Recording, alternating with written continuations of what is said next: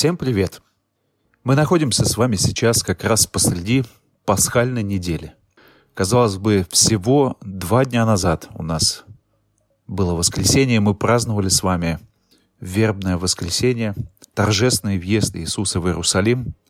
И вот сейчас, через несколько дней, состоится празднование Пасхи, воскресения Господа нашего Иисуса Христа.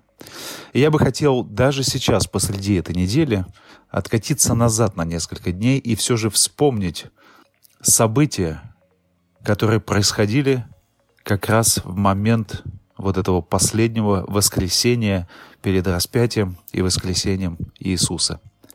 В Евангелии от Луки в 19 главе, в 11 стихе написано, «Когда же они слушали это, присовокупил притчу, ибо он был близ Иерусалима, и они думали, что скоро должно открыться Царствие Божие».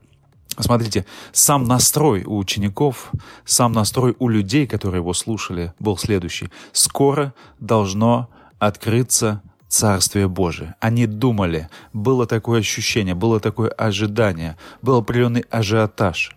И дальше мы читаем текст из этой же главы с 28 стиха. «Сказав это, он пошел далее, восходя в Иерусалим. И когда приблизился к Вифагии и Вифании, горе, называемой Елеонскую, послал двух учеников своих, сказав, «Пойдите в противолежащее селение, и, войдя в него, найдете молодого осла, привязанного, на которого никто из людей никогда не садился. Отвязав его, приведите, и если кто спросит вас, зачем отвязываете, скажите ему так, он надобен Господу. Посланные пошли и нашли, как он сказал им. Когда же они отвязывали молодого осла, хозяева его сказали им, «Зачем отвязываете осленка?» Они отвечали, «Он надобен Господу». И привели осленка и посадили на него Иисуса, и когда он ехал, постилали одежды свои по дороге. Иисус торжественно въезжает в Иерусалим. Но я хочу вернуться к началу этой истории. Сказав это, он пошел далее, восходя в Иерусалим. знаете, когда в Иерусалим восходишь, почему написано именно восходишь? Потому что Иерусалим сам находится э, на гористой местности и на горе. В псалмах мы с вами читаем, что есть особые псалмы, которые называются «Песнь восхождения». Это их пели по пути в Иерусалим. И на самом деле Иерусалим не является верхней или высшей точкой. Выше Иерусалима еще есть такая гора, которая здесь называется, и она здесь описана, и о ней здесь говорится, называется Елеонская гора или Гара-Зейтим, Масличная гора. На этой горе, когда ты находишься, потрясающий вид на Иерусалим, потрясающий вид на весь город у тебя, ну, собственно, как на ладони. Когда будете в Иерусалиме, обязательно посетите Елеонскую гору. Там есть специальная площадка для туристов, где можно насладиться этим прекрасным видом. И интересно, Иисус поднимается на эту гору еще выше, и с нее он начинает спуск в Иерусалим. Я бы хотел немножко заострить ваше внимание всего лишь на нескольких фактах, которые касаются вот этой Елеонской горы. Елеонской горы. Факт первый. Сегодня на этой горе находится древнее еврейское кладбище. И предполагается, что там находится могила таких пророков, как Захария, Агей, Малахия, пророки, которые вещали за 500 лет до Рождества Христова, до прихода царя.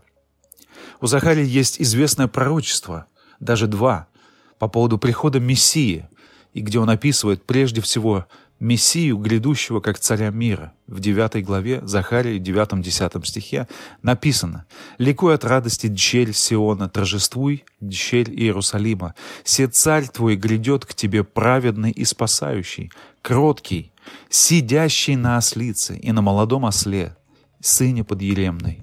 И он возвестит мир народам, и владычество его будет от моря до моря, от реки до концов земли» потрясающий текст, который абсолютно повторил то, что сейчас мы с вами отпраздновали. Торжественный въезд Иисуса в Иерусалим на молодом осле. И также у Захария есть вторая часть, второе пророчество, которое написано в 14 главе. Здесь Мессия представлен уже не как царь мира, а уже как царь войны. «И соберу все народы на войну против Иерусалима, и взят будет город, Тогда выступит Господь и ополчится против этих народов, как ополчился в день брани. И станут ноги его в тот день на горе Елеонской, которая перед Иерусалима, под лицом Иерусалима к востоку, и раздвоится гора Елеонская от востока к западу весьма большую долину, и половина горы отойдет к северу, а половина ее к югу. Захария 14 глава, 3 и 4 стих. А вот этого еще не произошло. Этого еще не было. И как раз мы находимся с вами в нашем времени, в нашем историческом моменте между этими двумя пророчествами.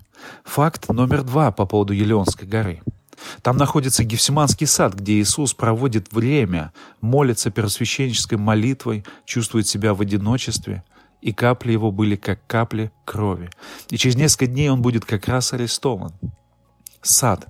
Почему сад? На самом деле на Елеонской горе находится сад. Мы помним с вами, как, о каком саде речь идет. Гефсиманский сад. Но вспомните еще одно место, где говорится про сад. На самом деле в книге «Бытие» написано, что все началось, началось в саду. «И нарастил Господь Бог сад, и поместил туда человека. И там возникло и произошло грехопадение человека. И в этом саду сейчас, спустя несколько времени, Мессия, будучи человеком, был взят арестован. Адам и Иисус. Апостол Павел проводит эту потрясающую параллель и говорит, Адам — человек перстный, первый, собственно, убивший всех нас, принесший смерть. Иисус — Мессия, Спаситель, который спасает всех нас. В саду все началось, и в саду тогда все предрешилось когда он молился и говорил, да будет твоя воля, а не моя. Третий факт по поводу Елеонской горы – это место произнесения Елеонской проповеди. Об этом говорится в Матфея 24-25 главе. На самом деле интересно, потому что как раз о последних днях говорят вот эти главы у евангелиста Матфея. Иисус предрекает разрушение Иерусалима. Оно как раз произошло в 70-м году после Рождества Христова. Тотальное уничтожение.